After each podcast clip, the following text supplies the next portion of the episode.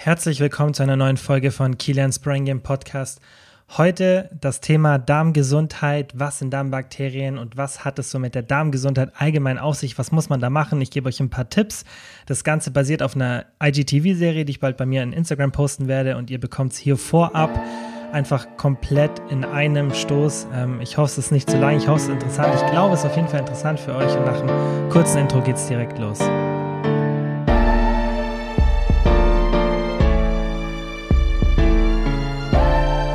Kilians Brain Game Podcast. Also ihr bekommt von mir jetzt acht Tipps und Fakten rund um das Thema Darmgesundheit und Darmbakterien und im Laufe des Podcasts erkläre ich euch dann auch, was überhaupt Darmbakterien sind. Also fangen wir mal direkt an, was sind Darmbakterien? Also Darmbakterien, das sind Mikroorganismen, die sich in unserem Darm befinden. Und da gibt es ganz, ganz viele. Also die Anzahl ist sehr, sehr hoch und die Variation ist auch sehr, sehr hoch. Es sind auch nicht alle erforscht. Also man ähm, weiß da nicht so extrem viel. Natürlich weiß man schon mittlerweile sehr viel, aber eben nicht alles. So ist, denke ich, besser ausgedrückt.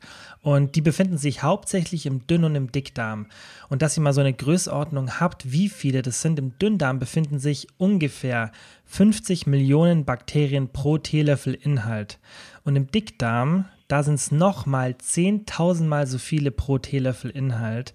Ähm, in Zahlen sind es, ich glaube, irgendwas so 50 Trillionen. Ich weiß es nicht, ist wahnsinnig viel.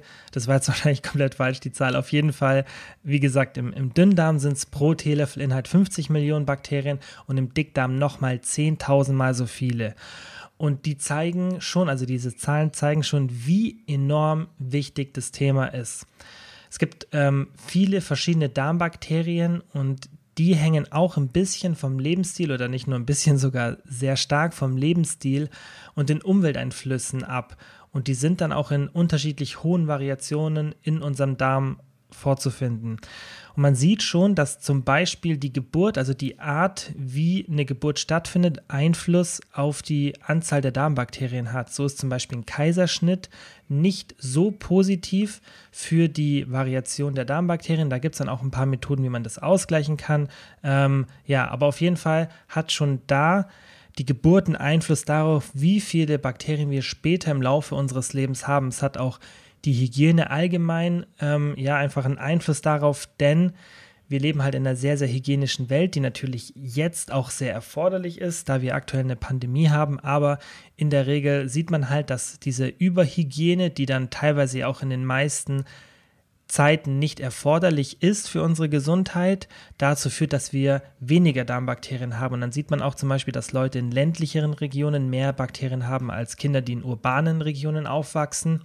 Und man sieht auch, dass je nachdem, in welchem Land ihr lebt, ihr unterschiedliche Darmbakterien habt. Denn zum Beispiel Leute in Japan, die ein komplett anderes Essen oder eine andere Nahrung haben als wir, die haben auch andere Darmbakterien, weil die Darmbakterien, das erkläre ich auch später ein bisschen, ähm, dafür zuständig sind, dass die Nahrung gut aufgenommen wird und ja, dass es einfach in eurem Körper effizient abläuft. Und dementsprechend ist euer Heranwachsen schon dafür verantwortlich, was für eine Variation ihr an Darmbakterien habt. Und ähm, ja, das sieht man auch bei Stämmen, die noch unangetastet sind von der modernen Zivilisation, zum Beispiel die Harzer. Da sieht man das, die habt ihr vielleicht schon mal gehört, das ist ein ganz bekannter Stamm, der dann oft für sowas äh, benutzt wird, dass man da irgendwie die Ernährungsweise erforscht oder auch allgemein den Lebensstil. Und bei denen sieht man halt auch, dass die viel, viel höhere Populationen und Variationen der Darmbakterien haben im Vergleich zu uns. Und da sieht man natürlich auch, ähm, dass es sich sehr, sehr positiv auf die Gesundheit auswirken kann. Also Darmbakterien sind einfach dafür da, dass ihr die Nahrung ordentlich verdauen könnt. Und die haben noch ein paar andere ähm, positive Effekte und die erkläre ich dann später im Laufe des Podcasts noch. Aber jetzt mal so zum Grundthema, wie gesagt, was sind Darmbakterien? Das sind einfach Mikroorganismen, die sich in eurem Darm befinden und die da auch hingehören, besonders die guten. Und was natürlich dann auch noch gut ist, ähm, wenn ihr sehr, sehr viele von diesen guten Darmbakterien habt, dann führt es dazu, dass die schlechten Darmbakterien weniger Platz haben. Klingt erstmal ein bisschen unlogisch, das Argument, dass wirklich weniger physischer Platz da ist, aber ist tatsächlich so, dass umso mehr gute Darmbakterien da sind, weniger schlechte Darmbakterien Platz haben. Und ähm, ja, das ist auch ein wissenschaftlicher Fakt, den man einfach so untersucht hat. Und ähm, dementsprechend ist es auch deshalb schon positiv, nicht nur wegen den guten ähm, Darmbakterien sozusagen, was die für positive Eigenschaften für euren Körper haben, sondern weil damit auch die Anzahl der schlechten Bakterien minimiert wird. So ein zweiter Punkt, den ich direkt vorab nehmen möchte, weil ich weiß, dass das Thema sehr präsent ist und ich habe es auch hier schon mal im Podcast behandelt und ich bekomme sehr, sehr viele Fragen dazu und zwar, wie entsteht ein Blähbauch? Also ein Blähbauch kann ganz viele verschiedene Ursachen haben und es ist leider keine Universallösung, die ich euch jetzt hier anbiete, aber es gibt natürlich schon ein paar Sachen, wo man ganz klar auch in der Literatur sieht, hey, das hat einen starken Zusammenhang und dann kann man sich das halt so ein bisschen herleiten. Wie gesagt, das kann dann immer ganz viele Ursachen haben, es kann auch irgendwie eine Erkrankung sein, aber es gibt auch viele Leute, die beim Gastroenterologen waren, würde ich euch so und so empfehlen, wenn ihr irgendwie dauerhaften Blähbauch habt und damit zu kämpfen habt, obwohl ihr schon vieles optimiert habt, dass ihr einfach mal jemanden sich das anschauen lasst, einfach ja mal eine Probe entnehmen lasst und dass jemand sich einfach anschaut, okay, habt ihr da irgendeine Erkrankung, aber bei vielen Leuten ist dann trotzdem Blähbauch da ohne Erkrankung. Ich weiß noch, bei mir war das auch vor ein paar Jahren so und das war eben eine Zeit, in der ich sehr viel Stress hatte und auch allgemein sehr unzufrieden war, so mit meinem Leben und ähm, auch sehr hastig gegessen habe. Und da habe ich dann bei mir den Fehler gefunden. Das ist nämlich ein Grund, was passieren kann, dass ihr Luft schluckt beim Essen. Und das hat ja dann nicht wirklich was irgendwie ähm, direkt mit dem Darm oder mit der Darmgesundheit zu tun, sondern das ist einfach eher eine psychische Sache. Wenn man unter Stress ist und ständig angespannt ist oder abgelenkt ist beim Essen oder zu schnell ist, dann kann es sein, dass ihr Luft schluckt. Und das Ganze nennt sich Aerophagie, also ist auch wirklich was Medizinisches. Ähm, ja, dass man festgestellt hat, dass es bei vielen Leuten einfach der Fall ist, dass man Luft schluckt beim Essen und wie gesagt, Ablenkung, hastiges Essen. Bei manchen Leuten kann es ähm, einen Strohhalm verursachen oder dass man einfach nicht in Ruhe ist und abgelenkt ist. Das kann auf jeden Fall ein Auslöser sein. Und da ist dann wichtig, dass wenn ihr das bei euch bemerkt, dass ihr ständig hastig esst und dann auch vielleicht während dem Essen ständig aufstoßen müsst, weil ihr eben so viel Luft schluckt schon und dass es schon anfängt, dass ihr während dem Essen schon so einen aufgeblähten Bauch bekommt oder kurz danach, dann kann das vermutlich damit zusammenhängen, muss nicht. Wie gesagt, bitte immer bei sowas immer zu einem Gastroenterologen gehen, einfach einem, der das studiert hat und der das gelernt hat, der sich das wirklich anschaut und der dann euch sagen kann, okay, ähm, ihr seid gesund und das hat vielleicht irgendeinen anderen Grund, weil für so jemand ist auch immer sehr, sehr schwierig festzustellen, wo denn wirklich das Problem ist, ja auch logisch, ähm, weil das von so vielen Ursachen herkommen kann und da müsst ihr natürlich dann auch vermutlich ein bisschen selbst rumprobieren. Also wie gesagt, Stress und Luftschlucken kann so ein Problem sein, auch chronischer Stress, der dann vielleicht nicht zu dem Luftschlucken führt, aber der einfach ja dazu führt, dass ihr einfach ähm, ja, dauerhaft gestresst seid und dann so ein Blähbauch auch entstehen kann. Was natürlich auch ein Fall sein kann, ist, dass ihr vielleicht eine Unverträglichkeit habt, eine Laktoseunverträglichkeit oder eine Fructoseunverträglichkeit, aber auch das kann man beim Gastroenterologen oder auch beim Haut, äh, Hausarzt testen lassen. Ist jetzt aber bei den meisten vermutlich nicht der Fall, wenn man so die Statistiken anschaut. Und das wird leider oft irgendwie von Heilpraktikern oder anderen ausgenutzt und dann wird gesagt, ja, es ist eine Unverträglichkeit für dieses oder jenes Lebensmittel. Das kann auf jeden Fall der Fall sein. Aber dann muss man sich auch die Frage stellen, wieso man ständig aufgebläht ist. Dann müsste man ja dieses einzelne Lebensmittel vermutlich ständig konsumieren. Und da ist für mich dann auch wieder so ein bisschen das Ausschlusskriterium relevant, dass man da so sich so überlegt, okay, macht es überhaupt Sinn? Und ähm, klar, da kann man auch mal probieren, einfach so einzelne Nahrungsmittel rauszunehmen aus dem Ernährungsplan, weil leider, soweit ich weiß, und ich glaube, das ist immer noch so der aktuelle Stand, dass man Nahrungsmittelunverträglichkeiten nicht wirklich testen kann. Also das kann auch ein Arzt nicht wirklich testen. Ein paar kann man testen, aber soweit ich weiß, nicht alle. Und da muss man aktuell, soweit ich es jetzt weiß, also wenn ihr da irgendwas Neues wisst, gerne mir mal schreiben, das würde mich auch interessieren. Da kann man eigentlich nicht wirklich das so feststellen und deshalb muss man das per Ausschluss machen, dass man sagt, okay, ich lasse es für eine Woche dieses Nahrungsmittel, zum Beispiel Milch weg, nächste Woche lasse ich das weg und das und das und das und dann macht man das so. Also so gehen auch teilweise Ärzte vor. Ähm, und dementsprechend ist es sehr, sehr schwierig, wirklich herauszufinden, ob die Nahrungsmittelunverträglichkeit das verursacht aber oft kann es auch was anderes sein. Was auch ein Grund sein kann, ist, dass ihr zu schnell die Ballaststoffe erhöht. Das passiert auch manchmal. Ich denke, das ist jetzt aber bei den wenigsten von euch, die das Problem haben, der Fall, weil meistens hat man das Problem länger mit dem Blähbauch und dann ist es nicht die Ballaststoffzufuhr, weil an die gewöhnt man sich, wenn man die erhöht. Da komme ich auch später nochmal drauf zurück. Was natürlich auch ein Problem sein kann, ist, dass ihr geringe Mengen an guten Darmbakterien habt, da diese beim Verdauen der Nahrung helfen. Und wenn ihr von einem, von einer Darmbakteriensorte zu wenig habt, dann kann es schon sein, dass es dann sich negativ auswirkt. Und ähm, man kann das messen, man kann zum Beispiel versuchen herauszufinden, welche das sind, ist aber auch sehr schwierig, kann man ähm, ja auch eben nicht alle testen. Das ist halt das Problem, dass diese Tests ja auch limitiert sind. Und da macht es einfach allgemein Sinn, sich an das zu halten, was ich euch jetzt gleich sage, wenn ihr die Darmbakterien aufpushen wollt, dass ihr gleich das ganze Spektrum mitnehmt und diese Darmbakterien dann auch zu hohen Populationen bringt, weil das ist auch ein ganz, ganz wichtiger Punkt. Es bringt nichts, nur die Darmbakterien sozusagen aufzufüllen, also die Variation. Ihr braucht auch hohe Populationen. Und das ist ein ganz, ganz wichtiger Punkt, der da oft vergessen wird. Aber wie das funktioniert, erkläre ich euch später auch noch. Wieso sind jetzt Darmbakterien wirklich so wichtig?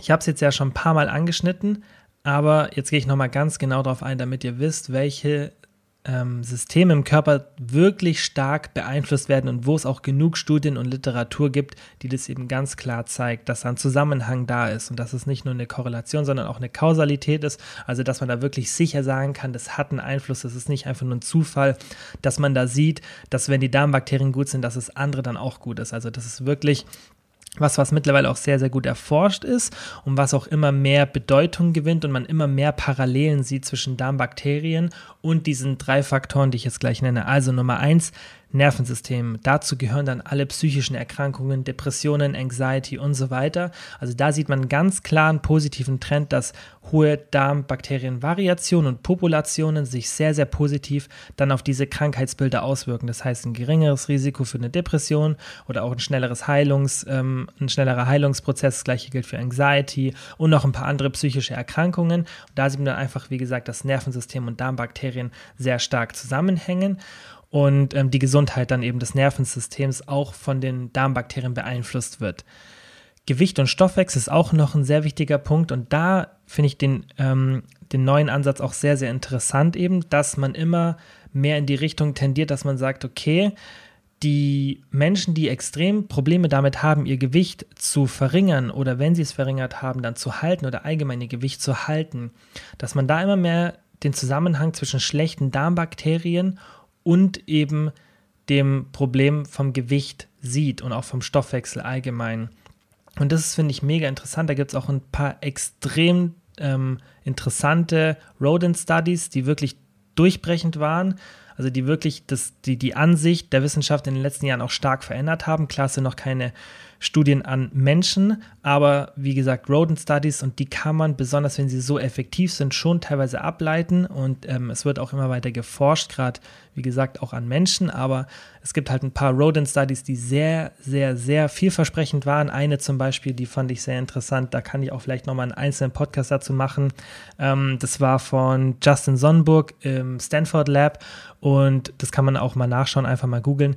Der hat eine Maus, ähm, ja, es war glaube ich eine Maus, haben die den, ähm, dem Darminhalt von einer nicht übergewichtigen Maus in eine übergewichtige Maus übertragen und konnten allein dadurch durch diese Transplantation der Darmbakterien eine Gewichtsverringerung der übergewichtigen Maus erreichen. Und das war wirklich ein extremer Unterschied und ähm, ja, auch eine Studie, wo man wirklich gesehen hat, okay, da ist eine Kausalität da. Das ist jetzt nicht einfach nur eine Korrelation, einfach nur ein Zufall oder einfach nur ein Zusammenhang, sondern man weiß wirklich, okay, das ist die Folge der besseren oder der, ähm, ja, der höheren Variation an Darmbakterien. Und da gibt es natürlich noch mehr Studien als jetzt nur diese, aber ein paar wirklich, wirklich sehr überzeugende Studien. Und das ist, finde ich, ein sehr, sehr gutes Zeichen, weil es wird ja immer so ein bisschen nach der Wunderpille gesucht und nach der Lösung für das Übergewichtsproblem, das wir ja auf der Welt haben. Einfach diese, ja, schon fast eine Epidemie, die in manchen Ländern herrscht. Und ähm, ja, das ist wirklich ein sehr, sehr positiver Trend, weil man dann wirklich vielleicht mit einer sehr simplen Sache sehr viel lösen kann. Und Leute, die das Gefühl haben, einfach nicht Gewicht verlieren zu können, vielleicht auch da dann die Lösung darin finden, weil darüber spreche ich ja auch hier immer wieder, dass man Leute, die, wenn ihr vielleicht auch dazugehört oder jemanden kennt, der dazugehört, nicht verurteilt, wenn die Probleme beim Gewichtsverlust haben oder einfach übergewichtig sind, weil das hat oft nichts damit zu tun, dass diese Leute irgendwie nicht ehrgeizig sind oder faul oder sonstiges. Das ist ja immer das, was so leider von vielen behauptet wird und immer noch so ein Stigma, das sich so durch die Gesellschaft treibt. Aber oft sind die Menschen nicht selbst dran schuld, sondern einfach die äußeren Einflüsse und die Genetik oder solche Sachen wie die Darmbakterien, die man ja nicht absichtlich so beeinflusst. Und das ist, finde ich, ein mega interessantes Thema, in das ich mich auch noch viel weiter rein vertiefen will, wie man da wirklich dann positive Effekte in Bezug auf Gewichtsabnahme und ja einfach Gewicht halten ähm, ja machen kann, indem man die Darmbakterien optimiert. Und wenn ich da was Neues weiß, und es wird in den nächsten Wochen auf jeden Fall oder Monaten kommen, dass ich euch da mehr Infos gebe, dann kriegt ihr es hier auf jeden Fall mit. Also, wie gesagt, das Nervensystem und psychische Erkrankungen logischerweise dann, ähm, Gewicht, und das dritte ist das Immunsystem. Da möchte ich jetzt nicht zu viel sagen, weil die Zeit in der wir jetzt aktuell sind und das Thema Immunsystem möchte ich jetzt nicht so ähm, ansprechen, weil das wirklich jetzt ein sensibles Thema ist, einfach nur ein Fakt, ein wissenschaftlicher Fakt, aber dass hohe Darmbakterienpopulationen und Variationen auch eine Kausalität haben in Bezug aufs Immunsystem. Also wieder keine Korrelation, einfach nicht nur ein, Zu ein Zufall, dass es beides, wenn beides positiv verläuft, dass da einfach ein, ein, Zusammenhang zufälligerweise da ist, sondern es ist wirklich, dass wenn die Darmbakterienpopulation höher ist und Variation, dass man dann sagen kann, das Immunsystem läuft besser. Wie gesagt, möchte ich jetzt nicht so in dieser Zeit darauf eingehen, kann man zu einem späteren Zeitpunkt mal, aber das sind eben diese drei Hauptfaktoren, die man ganz klar in der Literatur sieht, die positiv von den Darmbakterien beeinflusst werden. So, jetzt gebe ich euch noch fünf Lebensmittel an die Hand, die ihr wirklich ganz easy in euren Speiseplan einbauen könnt, damit ihr mehr Darmbakterien bekommt. Denn wir haben ja zwei Ziele, das habe ich ja vorhin schon gesagt. Erstens eine höhere Variation an Darmbakterien und zweitens die Darmbakterien dann auch zu einer hohen Population bringen. Und dem, äh, indem man sie einfach füttert, wie das funktioniert, erkläre ich später, ist alles ganz easy und auch wirklich simpel umzusetzen, wenn man es denn will. Also, die meisten Lebensmittel, die dann eben diese Mikroben enthalten, die dann eben zu den positiven Darmbakterien führen, sind Lebensmittel, die meist auf Milchsäurebakterien basieren oder fermentiert wurden. Und ähm, da kann man sich immer so ein bisschen dran orientieren. Ich gebe euch jetzt, wie gesagt, fünf Lebensmittel. Es gibt noch ein paar mehr, die es so ja überall eigentlich gibt, aber ich gebe euch jetzt mal fünf an die Hand, die wirklich easy sind. Wenn ihr mehr wissen wollt, schreibt mir einfach eine Instagram-DM, dann kann ich euch noch ein paar andere Tipps geben, aber ich will es jetzt hier nicht so ausführlich halten. Also Nummer eins Kefir. Das basiert auf Milchsäurebakterien. Ich denke, das kennt jeder von euch. Das ist wie so ein Joghurtgetränk. Ähm, und das findet man eigentlich in jedem Supermarkt. Kann man auch selber machen einfach mal googeln. Vielleicht kann ich es auch mal hier erklären, wobei das nicht so passend ist für einen Podcast, wäre eher was für ein Video. Aber es ist relativ simpel, kann man auch selber machen, ist günstig und hat mega positive Auswirkungen auf eure Darmbakterien. Wichtig aber bei dem Thema, weil ich habe schon angefangen vor zwei Jahren das erste Mal Kefir zu promoten auf Instagram, weil ich wollte, dass die Leute davon erfahren und dass man einfach was für die Darmbakterien tut. Und ich sehe immer wieder, dass jetzt Leute ähm, ja auf Instagram gerade Kefir oder irgendwas anderes ein bestimmtes Produkt oder ein Lebensmittel, das die Darmbakterien pusht, sehr, sehr stark in den Fokus rücken und dann so tun, als würde das das Problem der Darmbakterien lösen. Aber damit macht ihr fast gar nichts. Also wenn ihr jetzt nur ein Kefir trinkt und die anderen Tipps, die ich euch jetzt gleich auch noch an die Hand gebe, nicht beachtet, dann wird sich das vermutlich nicht so positiv auf eure Darmbakterien auswirken, weil ihr bringt dann ein paar Darmbakterienstämme ähm, sozusagen in euren Umlauf, aber ihr füttert die nicht richtig und das müssen, muss natürlich auch eine viel höhere Variation ähm, ähm, ja einfach in eurem Darm sein, damit es sich positiv auswirkt. Und da reicht es nicht, wenn ihr nur ab und zu mal einen Kaffee trinkt. Natürlich ist besser als gar nichts, aber wenn ihr da wirklich einen positiven Effekt erzielen wollt, ist wie, ihr würdet ja auch nicht nur einen Tag pro Woche Diät machen, wenn ihr eine Diät macht. Oder ihr werdet, wenn ihr euch gesund ernähren wollt, das nicht nur an einem Tag machen oder mit einem gesunden Lebensmittel, sondern wenn dann über die komplette Bandbreite. Und das solltet ihr hier eben auch machen. Ist aber easy umzusetzen. Also Nummer eins, Kefir. Nummer zwei, Essiggurken. Ich denke, das ist vermutlich eh jeder von euch. Also ich kenne niemanden, bitte fühlt euch nicht beleidigt, wenn jetzt Essiggurken nicht mögt, aber ich kenne fast niemanden, der die nicht mag. Gibt sicherlich ein paar Leute, gibt natürlich auch gleich ein paar Alternativen, aber Essiggurken ist super, ist für ein fermentiertes Gemüse. Gibt es easy überall zu kaufen, kann man auch super selber machen. Und enthält eben Mikroben, die sich dann positiv auswirken. Sauerkraut ist auch super. Natürlich bei dem ganzen Zeug bitte immer darauf achten, dass es nicht zu krass behandelt ist. Also umso weniger es verarbeitet ist, umso besser, umso mehr Mikroben. Und deshalb ist es auch super, wenn ihr das selber macht. Klar, ist immer ein bisschen aufwendig, aber ich denke, wenn man mal so den Dreh raus hat, ich finde es ganz cool. Ich habe auch schon mal Kombucha, das Nummer 4 Lebensmittel, das hier auf der Liste steht. Ähm, habe ich auch schon mal selber gemacht und das läuft mit so einem Teepilz. Ganz easy, ihr müsst nicht zu steril sein. Okay, mir ist schon einer geschimmelt, shame on me, aber ähm, ich gebe Bounty, dem Hund meiner Freundin, die Schuld, weil der ist, ähm, der Kombucha stand so auf seiner Höhe. Ähm, das war vielleicht nicht so klug, der stand unter, in so einem Regal unten drin und ich glaube, er ist ein paar Mal hingegangen. Ich, ich habe es ein paar Mal gesehen. Ich glaube, deshalb hat er geschimmelt. Who knows, vielleicht war es auch meine eigene Unfähigkeit. Auf jeden Fall Kombucha ist wirklich leicht zu machen. Also bei meinem ersten Anlauf hat es super geklappt. Das ist so ein Teepilz, den ihr mit Wasser ähm, und ja, Tee einfach und Zucker anreichert und der fermentiert dann innerhalb von einer Woche selbst. Bei mir hat er sogar noch so einen zweiten kleinen Pilz hervorgebracht, mit dem man dann weiter Kombucha machen kann. Das ist wie gesagt so ein, so ein Tee, den man dann trinken kann. Mega cool, einfach mal googeln. Oder ihr schaut auf mein Instagram-Profil, da habe ich es in den Highlights schon mal erklärt. Da könnt ihr euch mal anschauen, wie man das auch macht und was es ist. Ist mega interessant, mega positiv für eure Darmbakterien und auch sehr, sehr leicht herzustellen.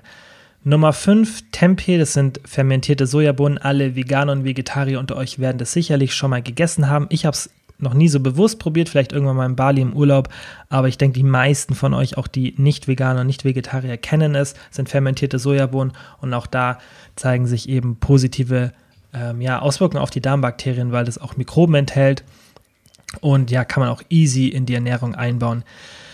Wichtig ist jetzt noch, dass man eben diese Darmbakterien auch füttert. Und wie das funktioniert, das erkläre ich jetzt. Sorry für diese kurze 30 Sekunden Unterbrechung, aber ich wollte noch mal sagen, dass ich mich so, so freuen würde, wenn du den Podcast in deiner App abonnierst. Ich kriege so viele Nachrichten, besonders auf Instagram von Leuten, die sich bedanken, dass der Podcast ihnen hilft. Und das Einzige, was ich mir wünschen würde als Gegenleistung, dass ihr den Podcast abonniert. Ihr müsst nichts machen. Ich weiß, dass viele den Podcast regelmäßig hören, ihn aber nicht abonnieren. Und wenn ihr den Podcast in eurer App abonniert, dann hilft es enorm dabei, dass der Podcast wächst und ihn mehr Leute entdecken. Und dann profitiert auch ihr wiederum davon, dass ich durch einen bekannteren Podcast besser in der Lage bin, sehr bekannte Leute als Interviewgäste in den Podcast einzuladen und dann haben wir hier einfach coolen Content, von dem ihr profitiert. Und wie gesagt, würde ich mich einfach mega freuen, wenn ihr den Podcast abonniert und jetzt geht's direkt weiter mit der Folge. Also wie vorhin schon erwähnt, ist es wichtig, dass die Darmbakterien gefüttert werden und aus welchem Grund ist relativ simpel. Man muss die mit MAC-Lebensmitteln, also MAC-Lebensmitteln, Microbiota Accessible Carbohydrates. Ähm, heißt es ausgesprochen und das ist eigentlich relativ simpel. Das sind Kohlenhydrate, die von den Mikroben verfüg oder für die Mikroben verfügbar sind. Das heißt, das sind ja einfach Kohlenhydrate, die Ballaststoffe enthalten Kohlenhydratquellen, die Ballaststoffe enthalten, von denen sich dann die Darmbakterien ernähren können. Weil wenn ihr jetzt nur Zucker oder andere simple Kohlenhydrate zuführt, dann führt es dazu, dass die Darmbakterien regelrecht verhungern und dann die Populationen sinken. Und deshalb ist dieses ganze Thema gesunde Ernährung ja auch im, im Gesamten gesehen so wichtig, weil, was man ja allgemein sieht, so in der westlichen Ernährung, viel Zucker, wenig von diesen Lebensmitteln, die ich jetzt gerade genannt habe, wenig Frisches, was auch dann Mikroben enthalten kann, wie diese Lebensmittel. Und wenn dann das erste nicht gegeben ist, dass man Lebensmittel zu sich führt, die Darmbakterien enthalten oder dazu führen, dass wir mehr Darmbakterien haben. Und wenn man dann auch noch extrem steril lebt oder extrem steril aufwächst, was ja auch in der westlichen Welt so normal ist, und dann auch noch die Darmbakterien nicht füttert, weil man ständig zuckerhaltig und so weiter ist, dann führt das natürlich alles zu einem Riesenproblem in Bezug auf die Darmbakterien. Und ähm, ja, da erklären sich dann auch viele von diesen Auswirkungen halt, dass wir so schlechte Darmbakterienpopulationen und Variationen haben. Also, ihr müsst die Darmbakterien füttern mit diesen Lebensmitteln sozusagen, ist aber relativ leicht umsetzbar, denn das sind alle Lebensmittel, die Ballaststoffe enthalten, also so gut wie alle. Gute Quellen sind Früchte, Beeren, Gemüse, Linsen und Vollkorn. Also da könnt ihr wirklich eine hohe Variation in euren Ernährungsplan integrieren und ich erkläre das auch gleich nochmal. Ballaststoffe wirken sich so und so sehr, sehr positiv aus, nicht nur wegen den Darmbakterien. Aber eben für die Darmbakterien ist es wichtig, dass wenn jetzt auch schaut, dass ihr vielleicht ab und zu welche von den Lebensmitteln, die ich genannt habe oder andere in euren Speiseplan einbaut, dass ihr dann diese Darmbakterien auch zu hohen Populationen bringt, indem ihr eben ballaststoffreich esst und wirklich richtig viel Ballaststoffe. Und wie viel ich empfehlen würde, erkläre ich jetzt auch gleich noch. Davor aber noch ein anderes Thema und zwar, ist Süßstoff schlecht für deinen Darm? Das ist auch eine Frage, die ich so oft bekomme, weil ich jetzt auch schon ein paar Mal was gesagt habe in meiner Instagram-Story zu dem Thema, dass es eben immer mehr Studien gibt, die vermuten lassen, dass Süßstoff doch negativ für die Darmbakterien ist.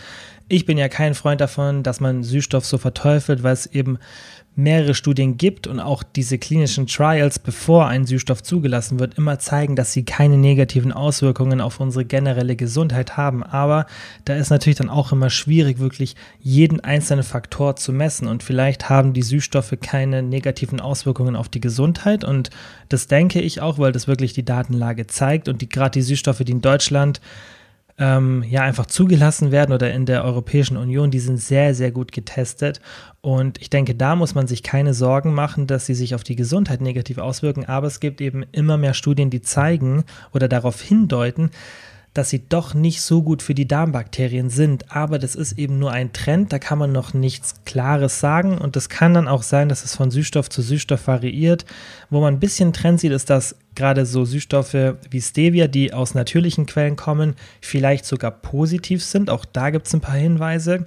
Kann man aber auch noch nicht sicher sagen. Also bitte jetzt nicht hergehen und nur noch Stevia konsumieren in Riesenmengen, weil das kann man eben noch nicht sicher sagen. Aber ich will damit nur sagen, dass man noch nicht so richtig weiß, was Sache ist. Man sieht einen Trend, man kann ein bisschen Vermutungen ja einfach aufstellen, aber man kann noch nicht sicher sagen, hey, Süßstoff ist per se schlecht für die Darmbakterien.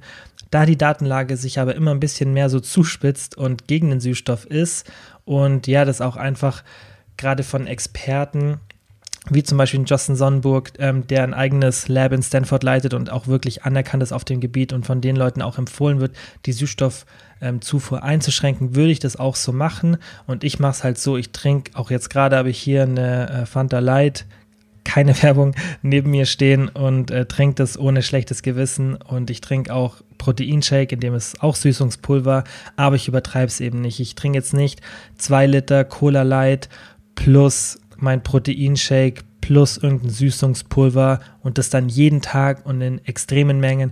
Das würde ich nicht machen, das würde ich euch auch nicht empfehlen. Wie bei allem, die Menge macht das Gift. Und es kann ja sein, dass man dann herausfindet, hey, es hat da tatsächlich Auswirkungen auf den Darm, ähm, aber halt nur in den Dosen, die wirklich hoch sind. Und dementsprechend würde ich einfach, wenn ihr da auf Nummer sicher gehen wollt, vielleicht den Süßstoffkonsum so gut es geht ein bisschen einschränken, nicht komplett drauf verzichten, aber eben nicht übertreiben mit dem Süßstoff. Wie gesagt, das ist halt das, was man gerade sagen kann. Man weiß es noch nicht so richtig, aber es zeigt sich dann doch ein Trend, der vermuten lässt, dass es schlecht für den Darm ist. Und ich persönlich, nach dem, was ich jetzt auch alles gelesen habe, vermute, dass man in ein paar Jahren herausfindet, dass es sich tatsächlich negativ auswirkt und dann vielleicht erst ab einer bestimmten Menge oder dass man dann sieht, hey, es sind nur diese und diese Süßstoffe. Who knows? Wir wissen es nicht, aber das wäre mein Tipp, vielleicht einfach nicht übertreiben. So, im Tipp vor dem Süßstoff habe ich euch ja gesagt, dass ihr diese MAC-Lebensmittel, also Lebensmittel, die für die Mikroben verfügbar sind, in hohen Mengen oder in höheren Mengen zu euch nehmen solltet. Und das sind eben Lebensmittel, die Ballaststoffe enthalten. Und da kommt jetzt natürlich die Frage, wie viel sollte man da essen?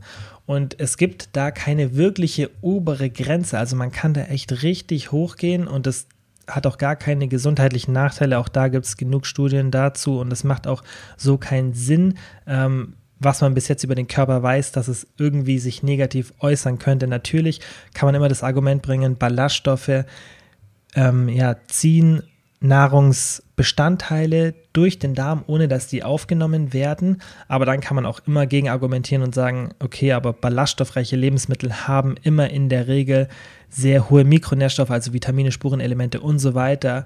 Und wenn man dann auch mehr von denen isst, kompensiert sich das so gegenseitig ein bisschen.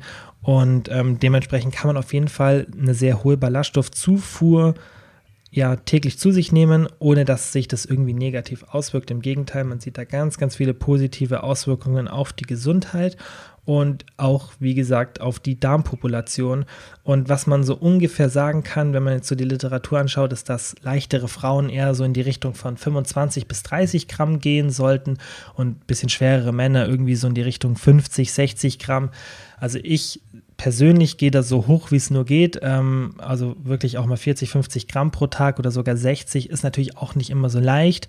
Und ganz, ganz wichtig, man muss sich dran gewöhnen. Also ich würde es nicht sofort übertreiben, wenn ihr jetzt täglich vielleicht 15 oder 20 Gramm esst, dann würde ich nicht euch empfehlen, auf einmal doppelt so viele zu nehmen, weil dann habt ihr vermutlich auch mit dem Blähbauch und anderen Sachen zu kämpfen und das ist einfach ein unangenehmes Gefühl für den Körper. Also da würde ich nicht übertreiben. Erhöht es vielleicht um 5 Gramm pro Woche, ja, in der ersten Woche 15, dann 20, dann 25, ganz easy, ganz langsam erhöhen und dann gewöhnt sich euer Körper auch daran und ihr werdet Glaubt es mir, ihr werdet sofort oder nach ein, zwei Wochen werdet ihr einen riesen Unterschied merken, allgemein, wie es eurem Darm und eurer Verdauung geht. Ballaststoffe sind da so, so wichtig. Ich denke, das wisst ihr vermutlich zum größten Teil schon. Falls nicht, dann esst auf jeden Fall ballaststoffreich, denn nicht nur, dass es sich positiv auswirkt, so jetzt auf die Gesundheit und die Darmbakterien, in der Regel sind halt auch die ballaststoffreichen Lebensmittel die, die wenig verarbeitet sind. Und das ist einfach nur allgemein positiv, wenn man sich ein bisschen daran orientiert,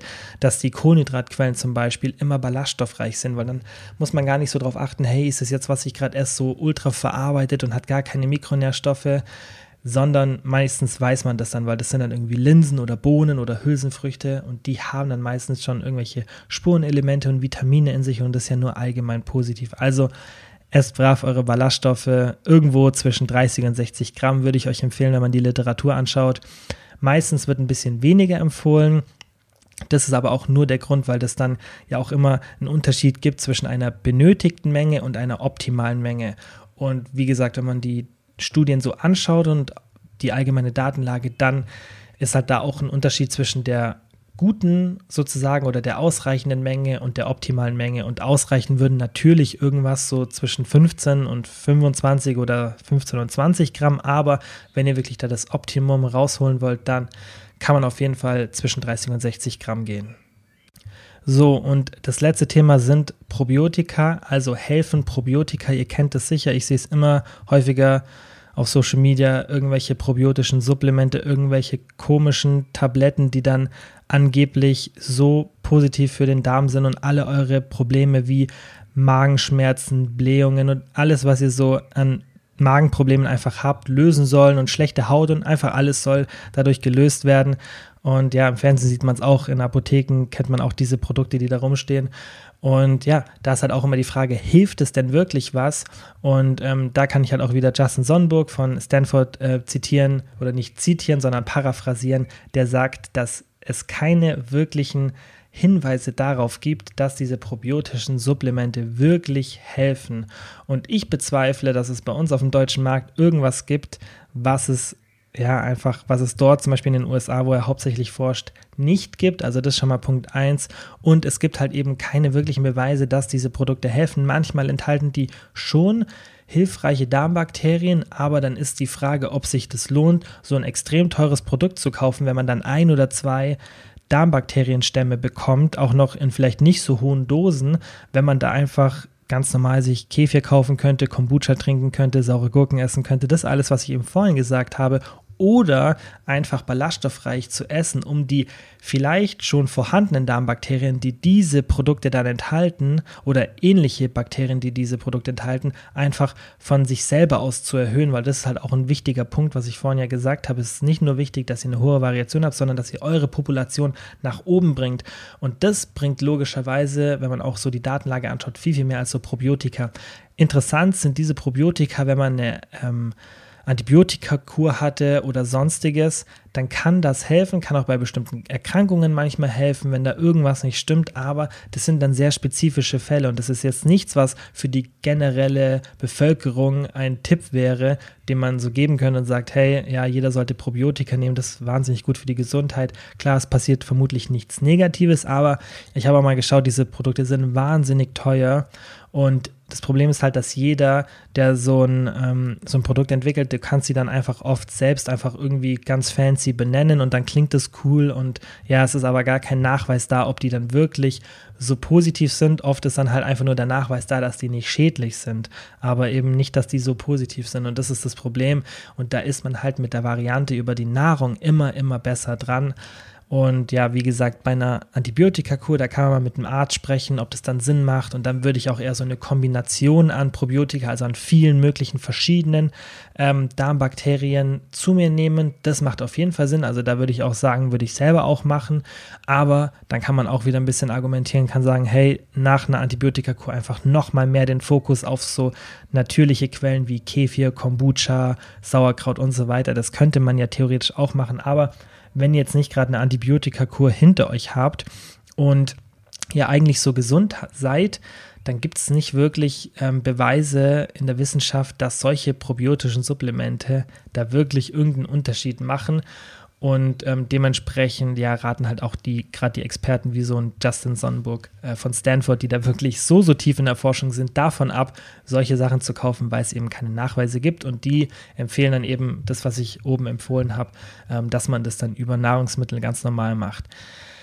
So, viel geredet, ähm, wichtiges Thema. Ich hoffe, es hat euch weitergeholfen und ich hoffe, ihr könnt dann auch ein paar Sachen umsetzen, weil das ist mir mal ganz wichtig, dass man ähm, oder dass ich, wenn ich euch Tipps gebe, dass ihr dann wirklich da auch was herausnehmen könnt und das dann sofort theoretisch heute oder morgen umsetzen könnt, weil ich selbst mag das nicht, wenn ich Informationen konsumiere und dann weiß man gar nicht so richtig, was man damit jetzt anfangen soll, weil es zu theoretisch war. Aber ich finde es immer wichtig, dass man so einen Mittelweg findet zwischen ich erkläre euch oder ich gebe euch so ein bisschen die Hintergrundinfos und das habe ich auch versucht, dass ich euch immer sage, hey, woher kommt es eigentlich jetzt, was ich euch hier gerade erzähle und dass ich euch aber auch sage, okay, das ist jetzt die Theorie und wie kann man das umsetzen und ich denke, gerade mit den Lebensmitteltipps könnt ihr auf jeden Fall was anfangen und das mal umsetzen, ähm, ja, und einfach mehr Ballaststoffe essen. Je nachdem, wann ihr die Folge hört, wenn ihr sie frisch hört, wenn sie rauskommt, dann einfach auf mein Instagram-Profil schauen. Ich werde ab Montag vermutlich, wenn alles klappt, diese Serie starten und dann werde ich zwei oder drei Videos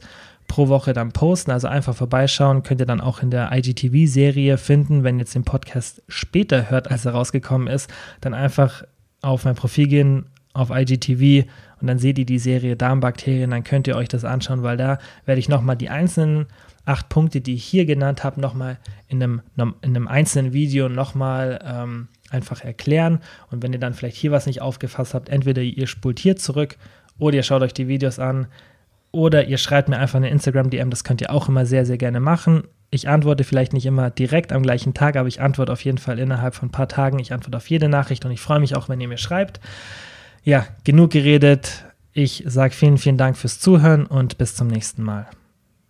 Nochmal vielen Dank wie immer fürs Zuhören. Ich würde mich mega freuen, wenn ihr den Podcast abonniert, falls ihr es noch nicht gemacht habt. Und ich würde mich genauso freuen, wenn ihr den Podcast mit Freunden oder Familienmitgliedern teilt. Denn nur so kann der Podcast wachsen. Und ihr wisst ja, ich mache das hier kostenlos, aber ich mache es extrem gerne und ich werde es auch weiterhin natürlich kostenlos machen. Aber ihr helft mir wirklich sehr, sehr, wenn ihr den Podcast einfach mit Freunden oder Familienmitgliedern teilt oder wenn ihr den in der Story auf Instagram teilt. Einfach, dass Leute von dem Podcast erfahren und dann auch davon profitieren. Vielen, vielen Dank dafür dafür.